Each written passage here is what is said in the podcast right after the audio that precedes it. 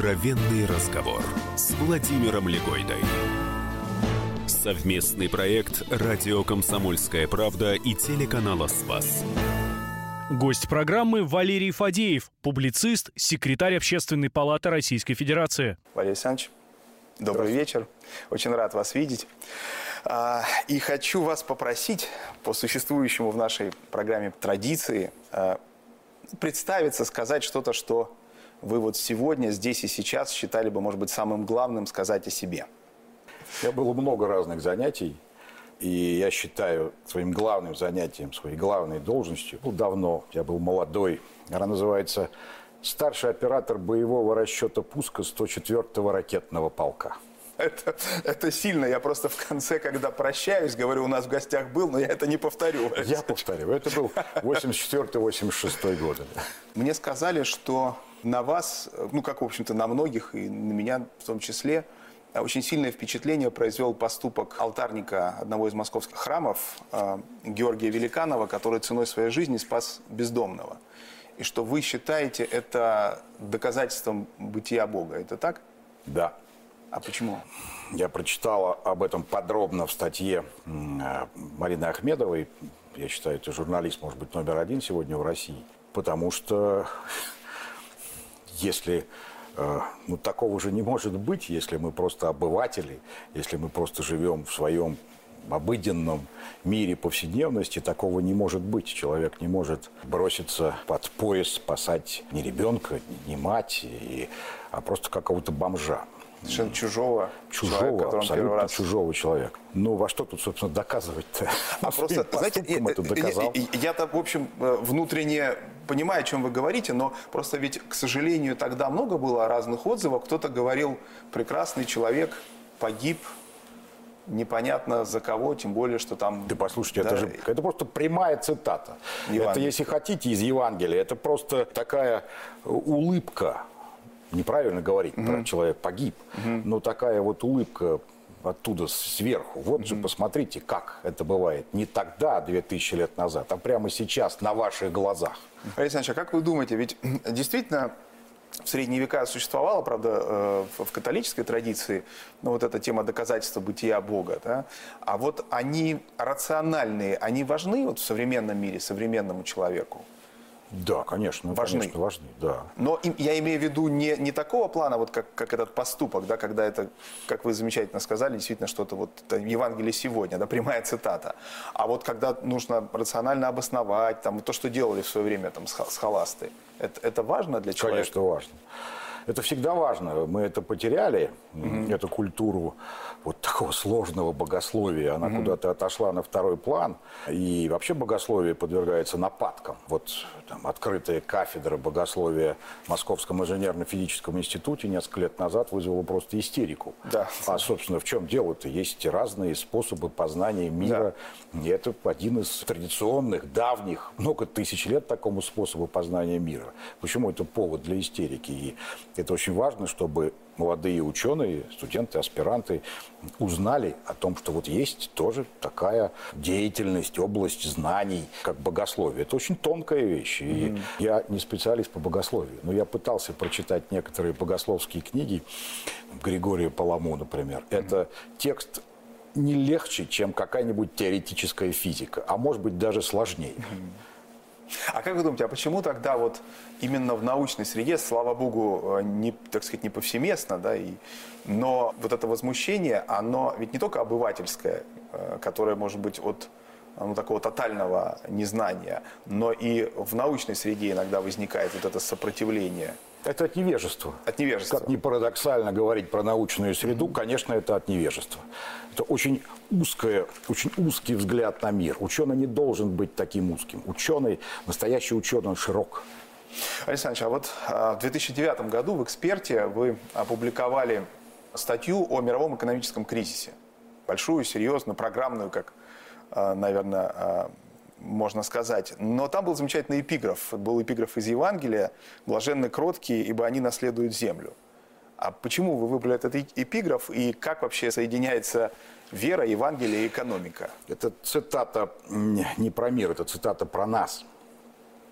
И у меня был товарищ э, Дмитрий Бранец, он был выдающийся математик. Может быть, лучший ученый, молодой интеллектуал из тех, которых я знал, и многие другие. Потом ударил вот этот наш кризис, 90-й год, 90-е годы. Он понял, что наукой заниматься неуместно, она не востребована. Он за гроши купил какой-то участок земли в Ярославской области и там пытался заниматься фермерством. Не очень получалось, и денег нет, и кредиты, ну, вы все знаем эти истории. И он тогда поставил себе задачей восстановить небольшой храм рядом с этим mm-hmm. его участком, и, собственно, вот только этим-то он и занимался. Он не успел его восстановить, было слабое сердце и сердечный приступ, и он умер.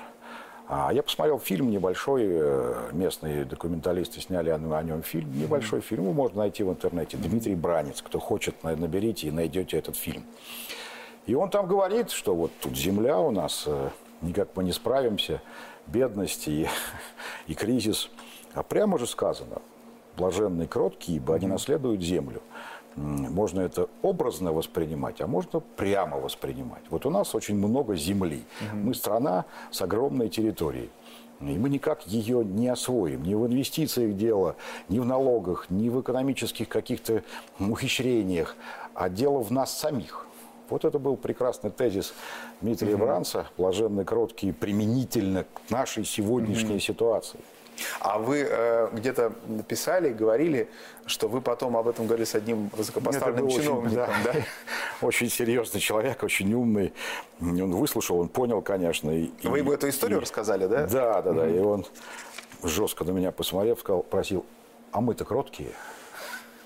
Я не нашелся, что ответить. Ну, а вообще вот а вы считаете, что существует связь между, я не знаю, там, верой и экономикой, если так жестко поставить? Конечно. Никакая экономическая политика не будет успешной, если она не имеет ясной понимаемые многими желательно всеми моральные основания. Конечно, это не прямая связь угу. а, с религией. Не то, чтобы там нам всем надо угу. пойти молиться, чтобы пошел дождь или мы стали богатыми. Нужны ясные моральные основания. Моральные основания настоящие, они всегда религиозные.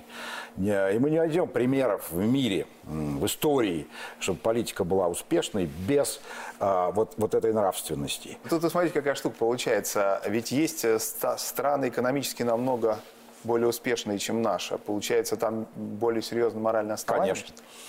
Конечно, США были успешны. Это сейчас они пытаются, занимать доминирующее абсолютное положение, оставаясь последней империей в мире, угу. пытаются вытягивать э, все силы и соки из мира. Но раньше-то поднялись-то они в 19 веке на другом. Каждый человек имеет возможности сделать свое дело, да, и денег заработать. Mm. Каждый человек имеет возможности э, заработать, э, значит, как-то себя реализовать. Вот же их идеология. И эта идеология до сих пор жива. А другое дело, что расходится с провозглашаемым нравственным основанием, расходятся их дела. Но они стараются не показывать виду. Если говорить, скажем, о Германии mm-hmm. После войны, конечно, это Людвиг Эрхард, знаменитый министр экономики, благосостояние для всех. Mm-hmm.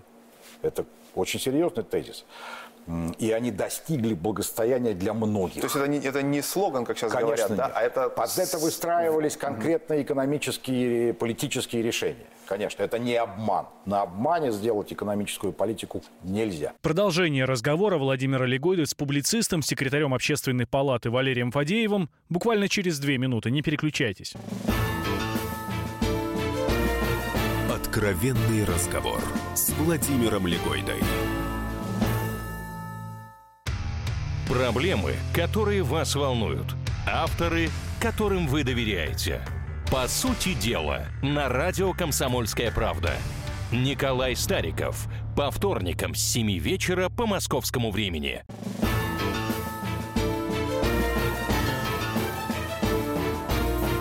Откровенный разговор с Владимиром Легойдой. Совместный проект «Радио Комсомольская правда» и телеканала «Спас». В гостях у Владимира Легойды Валерий Фадеев, публицист, секретарь общественной палаты. Цитату можно из э, одного вашего интервью. Вы сказали где-то лет 10 назад, может, чуть поменьше, Конечно, мы не можем сейчас взять и сказать, знаете, надо всем жить во Христе и надеяться, что завтра все заживут.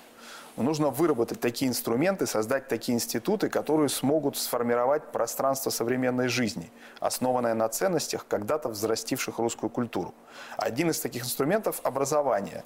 Оно поможет нам войти в пространство нашей истории, нашего религиозно-философского и нравственного наследия. Это не значит, что все сразу начнут ходить в церковь, станут верующими. Но мы, по крайней мере, вернемся в пространство собственной культуры, которой уже тысячи лет. А сейчас мы выпали из этого пространства. Вот за эти прошедшие годы мы каких-то успехов достигли в возвращении в пространство собственной культуры? Что изменилось? Мы видели, какая мощная реакция была на возвращение Крыма. Отчасти да. Это показывает такие архетипические ценности в народе mm-hmm. живы. Я говорю без национального оттенка, но mm-hmm. мы по-прежнему русский народ. Тот, который существует много столетий. Что касается, касается образования, нет. Здесь сдвигов мало. Здесь идет э, борьба, потому что а, она вялая, и она в основном под ковром. Образование для чего нужно? Должны ли быть все образованы, как у Эрхарда, благосостояние для всех? Я сторонник концепции образования для всех. Конечно, не все будут учеными, и, и у людей разные мозги, люди на разные способны. Да, конечно. Кто-то да. может быть спортсменом, кто-то да. может быть э, токарем шестого разряда, кто-то может быть писателем но надо постараться каждому дать максимум, максимум возможного. И когда входят разговоры, давайте мы 10% населения будем учить, а 90% как-нибудь, это угу. такой российский подход. Я категорически против. А вы считаете, что есть эта проблема, да? Что... Она есть. И она ее все время пододвигают, пододвигают эту проблему. Конечно, есть повторяю, дискуссия почти теневая. Наша задача, в том числе вот в общественной палате, угу. где я сейчас секретарем выбран, и мы должны сделать подобно эту дискуссию и подобные открытыми, публичными. Угу. Это и есть вот сдвиг туда в сторону правильной политики. Будем надеяться, что у вас это получится. Я чуть более предметно хотел бы коснуться темы того, что вот сегодня происходит с журналистикой, и есть ли здесь какая-то надежда с вашей точки зрения? Я что имею в виду? Я имею в виду вот этот мощный удар по журналистике как источнику информации и новостей. Да? Новостей как рассказа о том, что произошло который носит этот поток лжеинформации, фейков, да, так называемых, причем фейков сознательных и делающихся либо ради трафика, там, ради не знаю, лайков, да, когда не знаю, нас учили правила трех источников, информация из трех компетентных источников должна быть подтверждена. Я очень много общаюсь с коллегами и говорю, давайте честно рассуждать. Вот кто из вас, там, из редакторов, выпускающих в ситуации, когда есть бомба какая-то новостная, потратит время на проверку, рискуя оказаться вторым или третьим, или даст, а потом даст исправленную новость. Вы видите какую-то надежду для журналистики, понимая, что эти тенденции происходят? Или это необратимый процесс, и мы все больше будем жить в мире, в мире лжеинформации? Как мы выйдем из этого мира, я не знаю. Но то, что мы там не будем долго находиться, я в этом уверен. Потому что то, что вы описываете, это ведь не журналистика, это, это сплетни. То есть получается, что э, мир превращается в такую околицу, где э, сидят, лузгуют семечки да, да, да, миллиарды людей и сплетничают. Вот же мы о чем говорим. Да, абсолютно. Да, очень, очень Но для человека вот это лузгание и сплетничание не может быть э, главным. То есть надежды захочет что-то узнать, что-то там э, прочитать, что-то что более серьезное узнать. Конечно, это рано или поздно произойдет. А, вот есть такой дурацкий термин лонгриды. Да. Ну, это то, что большие, большие тексты, тексты да, да, очерки, там, да. репортажи большие. Они ведь живут. Живут им э, сейчас. Утверждалось, что все, угу. смерть. Нет, да. не смерть. Книги. Говорят, электронные книги лет 5-7 назад говорили, а, вытеснят книги бумажные. Нет, доля электронных книг в европейских странах 15-18% и стабилизировалось. Ну, это, кстати, я прошу прощения, это ведь не так важно, где, на каком носителе человек читает. Ну, пусть читает электронный, это все равно книга. Даже саму книгу не вытеснил электронный носитель, mm-hmm. потому что сама книга с бумагой, с возможностью что-то пометить, mm-hmm. заложить, вот сам предмет книги остается. И люди не хотят отказываться mm-hmm. от этого великого, великого изобретения, великого mm-hmm. достижения книга. Естественное желание людей сохранить какое-то многообразие вокруг себя, оно есть. Я думаю, что мы вот сейчас находимся где-то рядом с пиком вот этого потока, этой неагара информационного мусора. Я думаю, что в ближайшие годы начнет какая-то стабилизация происходить. Ну, а- Обратите внимание, что вот мы тут передовые в России, все ходим с гаджетами, с этими айфонами, правда? А когда в Европу приезжаешь, там ведь гораздо меньше людей ходит с айфонами. Мы их, может быть, не любим, но в этом отношении надо вообще посмотреть. Я очень надеюсь на то, что вы окажетесь правы. Я просто пока не вижу а, вот а, оснований для, как вы часто замечательно Владимир повторяете, что серьезные гипотезы должны быть серьезно подтверждены. Ну, мы же про, про надежду и веру говорим. Романович. про человек, надежду, да. человек не может стать идиотом. Очень хочется на это Этого не надеяться. будет никогда. Очень Хочется на это надеяться. Потому что мы задуманы не идиотами. Это понимаете? правда. Сопротивление будет идти, и рано или поздно мы их сломаем. А Тогда еще э, вот сходная тема. Я прекрасно помню на одной встрече, где мы с вами вместе были, причем это было до периода, как вы начали активно работать на телевидении. А, И была какая-то дискуссия по поводу рейтингов и смыслов. И вы с такой болью тогда а, и даже эмоцией такой сказали, что ну пусть в ваших этих шоу будет ниже рейтинг, но может быть тогда в них появится хоть какой-то смысл. Это было, ну, наверное, больше 10 лет назад. Наши тогда коллеги просто, по-моему, никак не отреагировали на это. А вот что-то за это время изменилось? Или, может быть, ваш взгляд изменился после того, как вы оказались на телевизионной кухне? Нет, не изменилось.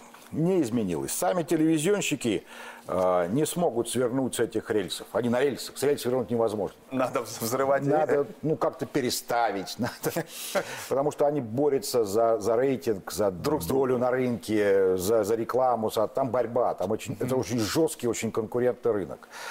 Вот если бы все решили Да, и сказали, да. вот все, вот, вот Да. такое мы больше не показываем. Да. Какие-то рамки себе м, сами создали. Тогда да. Простите, по вашей логике, люди же не хотят быть и- идиотами, не должны быть идиотами. Значит, значит может быть, зритель... Проблема, Владимир Иванович, что количество людей, которые смотрят вот эти вот шоу, Да. снижается. И они борются за все уменьшающуюся А, это долю. интересно, это Конечно. интересно. В какой-то момент они должны понять, что все там уже... Аудитория не И будет, да? аудитория маленькая, и, и аудитория все-таки в целом а, менее платежеспособная, а значит реклама менее эффективная. А вот смотрите, еще в связи с этим интересная история. Вот говорят про уход молодежи, э, там, молодежь не смотрит телевидение, молодежь там, интернет, YouTube и так далее. Но вот я как э, вижу ситуацию, что, что я замечал. Действительно, есть некое недоверие к телевидению да, среди молодых, э, причем это стереотип зачастую ложный. Да? Телевидение врет. Да? Это, это стереотип, и он не всегда, так сказать, э, оправдана эта, эта точка зрения. Но точно такой же стереотип сложился. А вот YouTube это правда. Да? И вот, вот эти миллионные просмотры у, в общем-то, бессодержательных каких-то... Здесь есть какая-то надежда? Что там будет происходить? Я журналист, моя основная профессия журналист, Да. Кроме старшего оператора боевого расчета пуска. Я попытаюсь это выучить к концу программы. И, конечно, это обидно. Была трагедия в Кемерово, погибло много детей. Я вел в этот день программу «Воскресное, «Воскресное время». Время», М, И мы не могли врать, потому что приходили официальные сообщения из Кемерово. Трое погибших, четверо погибших, сколько-то пропавших Да. без вести. Там люди звонили, пытались узнать какие-то другие источники. Уже в интернете был шум, сотни погибших. Да-да, фотографии из хромой лошади, которые Да, выдавались да. за А меня фотографии. потом попрекали коллеги, почему же я врал. Я не врал. Наоборот, как только мы узнали... Вы онлайн получали информацию? Ну, тут же, конечно. Кирилл Клейменов, отвечающий за информационные вещания, как только это произошло, сказал, мы будем выходить столько прямых эфиров, сколько надо. Там же прямые эфиры, программа «Воскресное время». И мы будем сообщать всю самую свежую информацию. И мы ничего не скрывали. Наоборот, мы пытались ну, правду сообщить. А в интернете там уже бушевало это безумие. Но мы должны стоять на своем. Ну, а надежда-то есть? Я здесь, хочу что- заметить, что многие тогда обратили внимание, что интернет врал. Да. И что эти сообщения были ложными. Телеграм-каналы, Многие да, на это обратили внимание. Люди же запоминают. Ну, то есть есть надежда. Конечно. Вы думаете, Ну, что здесь конечно. тоже Ну, безусловно. Как я уже сказал, люди же не идиоты. Вот. Ну, а вы вот все-таки к этому феномену YouTube-журналистики э, как относитесь? Это не журналистика. Нет, вот давайте разные вещи. Профессиональные журналисты должны научиться использовать э, эти инструменты. Это важно. О чем говорили лет 15 назад? Что да, появился интернет. Но нам, журналистам, все равно, по каким каналам мы будем распространять свой контент.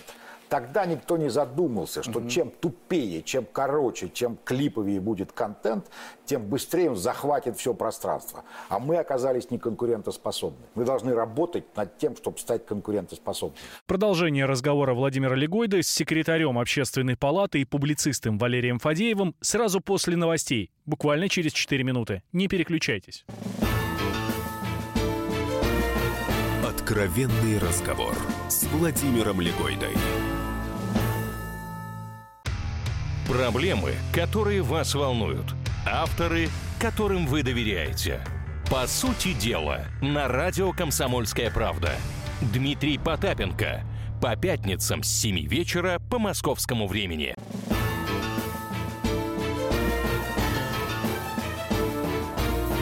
Откровенный разговор с Владимиром Легойдой. Совместный проект «Радио Комсомольская правда» и телеканала «Спас». Гость программы Валерий Фадеев, публицист, секретарь Общественной палаты Российской Федерации. Мне, допустим, один мой знакомый говорит, вот я говорит, посмотрел твою программу. Ну, в общем, так он скорее положительно оценил. Ну, я посмотрел. Да, но он говорит, я в интернете по записи посмотрел. Нет, но он говорит, мои дети, а, там у него несколько, так сказать, много детей, там, в возрасте от 20 до там, 27. Да, он говорит, они не будут смотреть. Чтобы они смотрели, тебе, говорит, надо заставку поменять. Тебе нужно снимать на кухне, там, типа с плохим светом и заваливая камеру. Вот тогда они, может быть, будут смотреть. И им даже, может быть, понравится. Говорит, тот же самый разговор, а я не хочу на кухне. Мне нравится в студии. То есть, когда вы говорите о конкурентоспособности, Владимир вот вы в этой логике, то есть мне на кухню Владимир надо пересаживаться? все, что могу вам сказать, могу пожелать вам терпения. Да? Вот, э, Конечно, не надо вы... заваливать камеру. Конечно, не надо. Такой у меня к вам вопрос. Есть такая точка зрения, очень распространенная, что с друзьями работать нельзя потому что вы там рассоритесь, это терпеть невозможно, или придется терпеть и так далее. Вы не просто с друзьями работали, вы работали с женой. Приходилось вам или ей терпеть? Это разные вещи. Работать с женой, работать с друзьями. Так, расскажите, пожалуйста, и, в чем разница? Понимаете, жену приходится терпеть. Это разная степень терпения. Это надо будет вырезать потом нам Нет, из программы? не надо, не надо, не надо вырезать. Это разная степень терпения. Или мужу приходится терпеть. Уж если люди сошлись, если они любят друг друга, ну уж извольте. У многих, хочу заметить, это получается. Конечно, разводов очень много, но миллиарды людей живут вполне себе счастливо. Друзья – это другое. Ну, то есть работать с женой не так сложно, как с друзьями? Проще. Проще? Проще. Проще, потому что ты знаешь, что надо терпеть. У тебя нет выхода, у тебя нет выбора. Ты же не можешь развестись с женой из-за того, что там что-то на работе пошло не так. Вы были главным редактором журнала «Эксперт». Сейчас ваша жена главный редактор журнала «Эксперт». А если предположить, что вы возвращаетесь в «Эксперт», вы возвращаетесь главным редактором? Нет, конечно, нет. Ну нет? Ну, что вы? Ну, нет, конечно. Это невозможно, нет. То есть нельзя говорить невозможно, ну, конечно, нет. И... А она лучше главный редактор, чем вы? В чем-то лучше. И журнал «Эксперт», я бы очень долго был главным редактором, 19-18 лет. Это много. Я хороший главный редактор. Вы хороший главный я редактор. Это правда, я хороший Ваше главный Величество, редактор. можно я вам скажу всю правду? Вы Значит, очень хороший ну, главный это редактор. правда, мы же знаем, да. да, да, да. Я был хорошим и ракетчиком тоже. Ничего ну, страшного. Вот тут я нет. ничего не могу сказать. Но э, вот когда Татьяна Гурова стала главным редактором, он немножко изменился, он оживился журнал. Он Там изменился, появились новые да. темы, да. Он немножко другой. Женщины и мужчины же отличаются все равно умом. Мужчины, они более широкие, но и более поверхностные. А женщины все-таки больше любят копать вглубь. И у того, и у другого есть свои преимущества.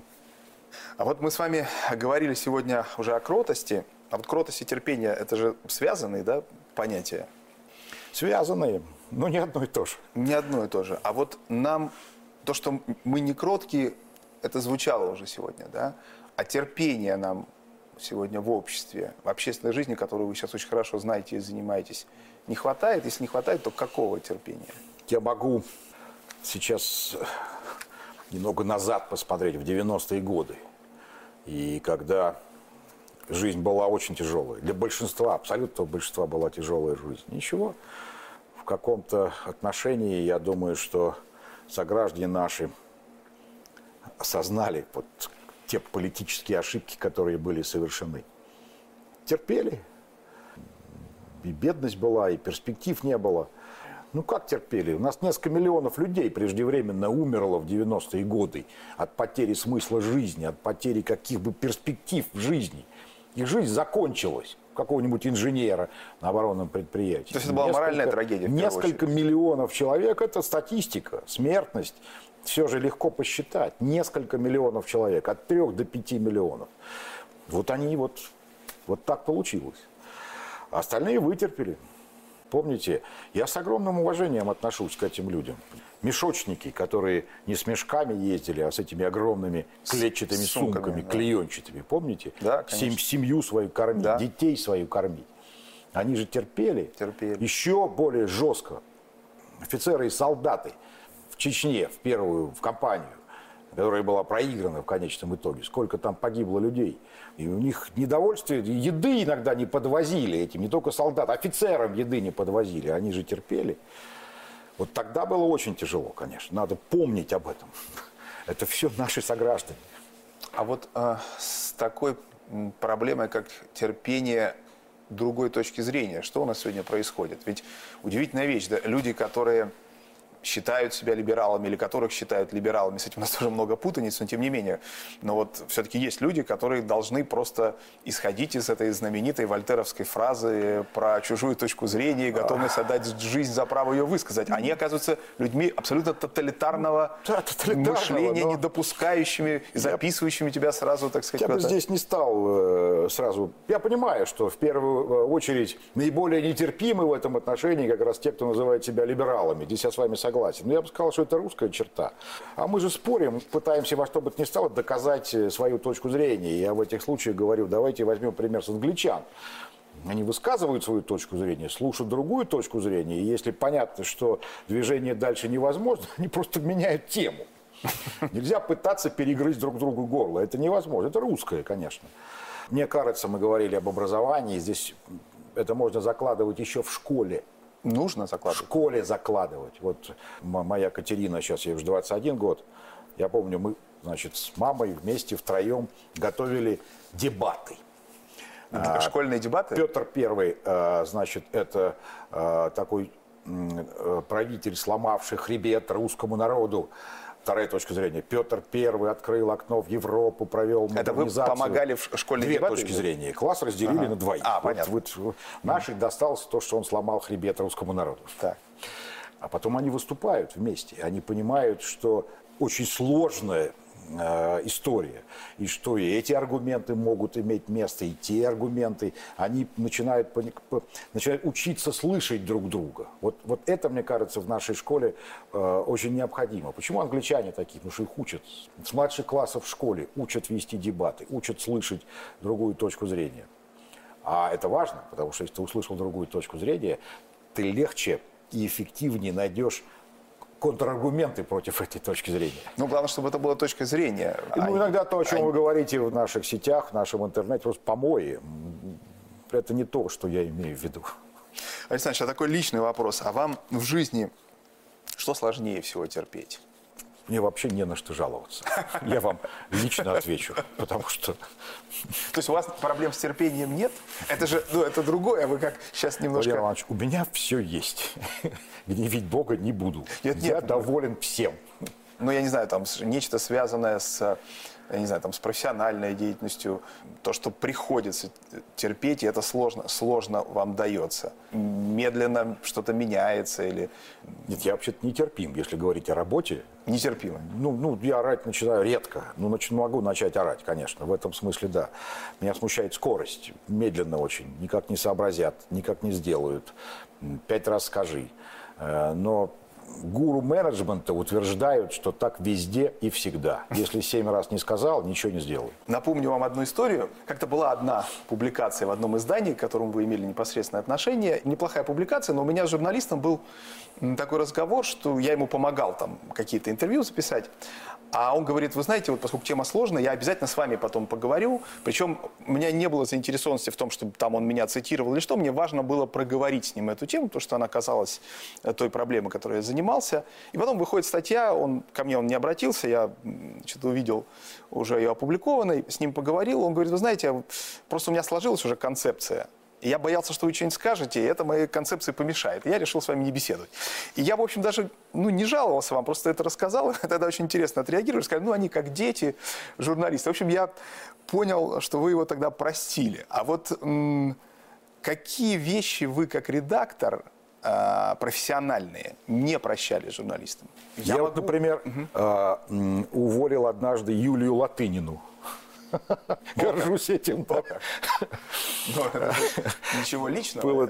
Нет, ничего личного. Ну вот что надо было сделать? Много лет назад она работала в «Эксперте», и э, генерал Лебедь был тогда губернатором Красноярского края. Она поехала, сделала репортаж Шочерка генерале Лебеде, а в «Эксперте» принята ну, там, редакторская работа очень тщательная. Да. И эту статью редактировали Никит Кириченко, покойный, выдающийся журналист и редактор, да. и Саша Ивантер, сейчас он зам главного редактора да. в «Эксперте». И они пытались с ней работать, э, пытались поправить эту статью. Ей надоело, и она отнесла ее в российскую газету. Благо на соседнем этаже. Отнесла, отдала и опубликовала? Отдала ее, российская газета опубликовала, да. И Дело даже не в том, что какая-то очень ценная статья, а дело Нет, в том, ну, что не делается, да. вот два таких серьезных человека, они же не приписаться хотели в авторы, они хотели улучшить качество ее текста. И вот это нетерпимо, конечно. Это, это, это, такие нарушения правил, мы говорим о профессиональных правилах, они в том числе этические, я, конечно, сразу принимаю меры. Правила это... очень важны. Без правил все же посыпется, все рухнет, если мы начнем постоянно нарушать правила. Ну да, культура, система табу. А это, наверное, не единственный все-таки сотрудник, которого вы увольняли. Вот что еще? Я очень мало увольнял. Не любите? Нет, я не люблю увольнять. Нет. А не любите это такое вот интеллигентское, да, вот как на человек сказать, мы с вами больше не работаем? Да нет, сейчас уже нет. В основном я же работаю не, не с богатыми людьми. У них небольшие зарплаты, у кого-то семьи. Нет, здесь вот это как-то тяготит. Хороший человек – это не профессия. Вы согласны этой точкой зрения? Ты много хороших людей вокруг. То есть хороший человек – это не профессия? Нет, нет. А вот вы знаете, я тоже и был согласен, и сейчас с этим согласен, но я, вот мой опыт небольшой такой руководящей работы, когда есть коллектив, он чем дальше, тем больше показывает, что хороший человек, конечно, не профессия, но очень важна ее составляющая. Вы скорее бы согласились или нет? Мы говорим об эксперте, и там очень много хороших людей. Потому что и сейчас эта компания не в идеальном состоянии, мягко говоря. Очень тяжелые были финансовые времена у всех. Костяк продолжал всегда работать. И это, это выдающиеся люди, несмотря ни на что. Даже и зарплата не платилась какое-то время. Они все равно продолжали работать. Потому что эти люди, для них есть что-то очень важное. И их работа, а, это не просто работа, куда надо приходить пять дней в неделю. Эта работа что-то дает и им самим, и кому-то другим. Ну, в данном случае читателям Читателям. нашим. И в конце концов много этих читателей. Это ведь тоже важно, обращение к, этим, да. к, этой, к этой многотысячной, там, в сотни тысяч человек. И это для них было ценностью. Они готовы были терпеть. И мы терпели, я терпел. Продолжение разговора Владимира Легойда с секретарем Общественной палаты и публицистом Валерием Фадеевым сразу после новостей, буквально через 4 минуты. Не переключайтесь. Откровенный разговор с Владимиром Легойдой. Мы живем в горячее время. Войны, падение режимов, исчезновение стран. Предсказать заранее такое невозможно. Но увидеть, как на наших глазах меняется мир, реально. Путевые заметки нашего спецкора Дарьи Асламовой. Программу «Горячие точки». Слушайте по воскресеньям после пяти вечера по московскому времени.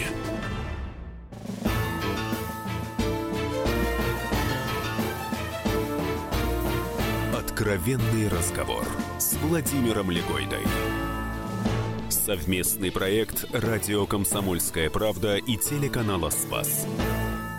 В гостях у Владимира Легойды Валерий Фадеев, публицист, секретарь общественной палаты. Вот есть, допустим, ситуация, вас человек сильно обидел, причем вы считаете, что совершенно незаслуженно. И вот на прощенное воскресенье вы получаете от него смс причем скорее всего, даже рассылка, может быть, даже картинка.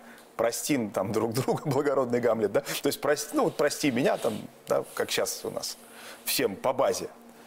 Простите, Я сразу забуду. Забудете что? Ну, смс прочитаю, забуду, от кого я ее получил.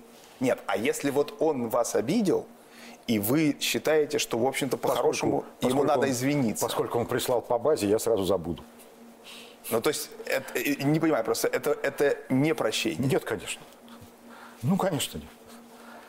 Если он меня действительно обидел, и Да. я об этом помню, Да. конечно, я, я забуду об этом, об этой его смс -ке. Вот о чем я забуду. да. А об обиде не, не забудете. Нет, не забуду. нет. А тяжело вам прощать вообще? Это очень редкое, редкий случай. И если бы кто-нибудь просил прощения, я бы имел такой опыт. То есть не, не, не просят люди Не просят. Когда обижает по-настоящему, то не просят. Я вот у одного автора современного прочитал такую фразу. Если позвольте, я процитирую. «Прощение лишает обидчиков власти над нами. Оно дает нам возможность двигаться дальше, не растрачивая свою жизнь на бессильный гнев. Бог сам разберется с дурными людьми, а мы должны заняться тем, что нам поручено». Вы согласны с этой фразой? Нет, потому что есть одна гипотеза, что если вы не простили, то вы гневаетесь, и гнев из вас не ушел. Так бывает не всегда. Гнев уходит, остается просто ну, некая зарубка, без всякого гнева. Скорее равнодушие. Когда вы меня спросили про смс я же не сказал, что я буду гневаться. Я равнодушно об этом забуду телефон. через 30 секунд. Ну, то есть э, остается нежелание общаться. там, да. Но, конечно. Но вот эта мысль вам не показалась, что прощение, когда мы прощаем обидчиков, то мы как бы лишаем их вот этой... Я понимаю э, рационально, э, что здесь имеется в виду, но это не про меня. А вам а, легче просить прощения или прощать? Проси, не проси, а, а что забудешь, что ли? Я про чужих, про чужого могу забыть, как я сейчас вот Да. отвечаю на ваш. Про себя-то не забудешь? Если, в смысле, вы что-то кому-то Ну, сделали, конечно, да? как? Тут Проси, не проси прощения. Даже если простят, все равно ж не забудешь. Ну, а были ситуации, когда вы понимали, что, в общем, надо, надо извиниться, но не смогли? Были, да. Да. И тоже не забывается, да? такое? Нет, не забывайте. А сейчас смогли бы, если возрастом, бы да. предоставился случай? Вот. Ну, с возрастом. Вы не знаете, мне просто вот ча- часто говорят, поскольку это такие же общие вопросы, и люди говорят, что я бы вот попросил, а уже столько времени прошло, и человек даже не поймет, чего я извиняюсь, а меня вот это гложет. Вот э, Если как тут гложет, то лучше сказать. Лучше сказать. Конечно. Даже если он там может Конечно. 20 раз не Конечно. помнит. Сто раз забыл, все равно лучше сказать, конечно. Владимир Сергеевич Соловьев, не путать с Владимиром Рудольфовичем Соловьевым, в статье «Любовь» в энциклопедическом словаре Брагауза и Фрона написал следующее. Уже в пророческих книгах Ветхого Завета отношения между Богом и избранным народом изображается преимущественно как союз супружеский. В Новом Завете эта идея переносится на Христа и Церковь. И завершение истории изображается как брак Агнца с его невестой, просветленной торжествующей церкви Нового Иерусалима. Соответственно, всему и земные представители Христа, епископы, становятся в такое же отношение к местным общинам. Таким образом, идеальное начало общественных отношений по христианству есть не власть, а любовь. Вы согласны с этим? Идеальное начало общественных отношений. Не власть, а любовь. Боюсь, что Хватит. здесь будет... Хватанул? Нет, нет, не хватанул. Что здесь до идеала существенно дальше, чем, скажем, в той теме про журналистику, про интернет, о которой мы говорили. Существенно дальше, конечно. Вот я с возрастом становлюсь все более левым. Ну, в качественном смысле левым. Знаете, такая поговорка, кто Да. в молодости не был левым, Да. не имеет сердца, кто в старости не стал консерватором, не имеет ума. Да. А я в другую сторону сдвигаюсь. Не Хотя- боюсь в этом. Хотя с умом все в порядке. Не боюсь в этом признаться. Ну. Просто левая идея, я сейчас вообще вот опираю в сторону классовый подход, там, классовую борьбу. Левая идея, она, конечно, ближе к любви, конечно. Провозглашаемые идеалы там, советской власти, провозглашаемые, ни в коем случае не э, в минимальной степени реализованы на практике, но все равно они, конечно, были ближе к любви. Человек человеку друг, товарищ и брат. Это же просто цитата. да. Ну и так далее. Наши мыслители, такие как князь Кропоткин, У него есть замечательная книга «Взаимная помощь как фактор эволюции». XIX хм. век – это доминирование идей борьбы, конкуренции. Чарльз Дарвин – идеи, значит, Дарвина в природе перенесли уже в социальный мир. Уже люди должны были э, глотки друг другу грызть. И вот Кропоткин. Взаимная помощь как фактор эволюции, а не борьба как фактор эволюции. Это русский подход. А что такое взаимная помощь? Это уже где-то рядом с любовью. И он доказывает это в этой своей замечательной книге. Я сейчас раздаю всем членам Общественной палаты Российской Федерации. Я не книгу. получал еще. Ну, пока не всем. До вас дойдет еще очередь. Взаимная помощь как фактор эволюции. Надо об этом думать и вот в эту сторону пытаться двигаться. Мы еще один удар получили, наша страна, вот в 90-х годах, когда конкуренция, значит, кто смел, тот и съел. И мы это очень быстро поняли, ложность этого подхода ну, как-то все обюрокрачивается, как-то все выхолащивается, какие-то инструкции все превращается, э, какие-то партии политические, которые не видят людей, которые, которые не хотят вот туда приблизиться, которые не хотят подумать, о чем мы говорили раньше, о моральных основаниях политики. Они для чего все это делают? Для каких людей? Кто от этого, от их действий что получит? Станут ли люди лучше? Умнее, образованнее, получат ли они больше зарплаты. Вот этого нет сейчас. Очень мало в нашей политике. То есть вы согласны с тем, что идеальное начало общественных отношений – это любовь? Ну, в отчасти да. То есть я хорошо понимаю этот тезис. Я не могу сказать, да, я вот как здорово для меня это откровение, но без этого ничего не получится. Никаких нормальных общественных... Нет, нет.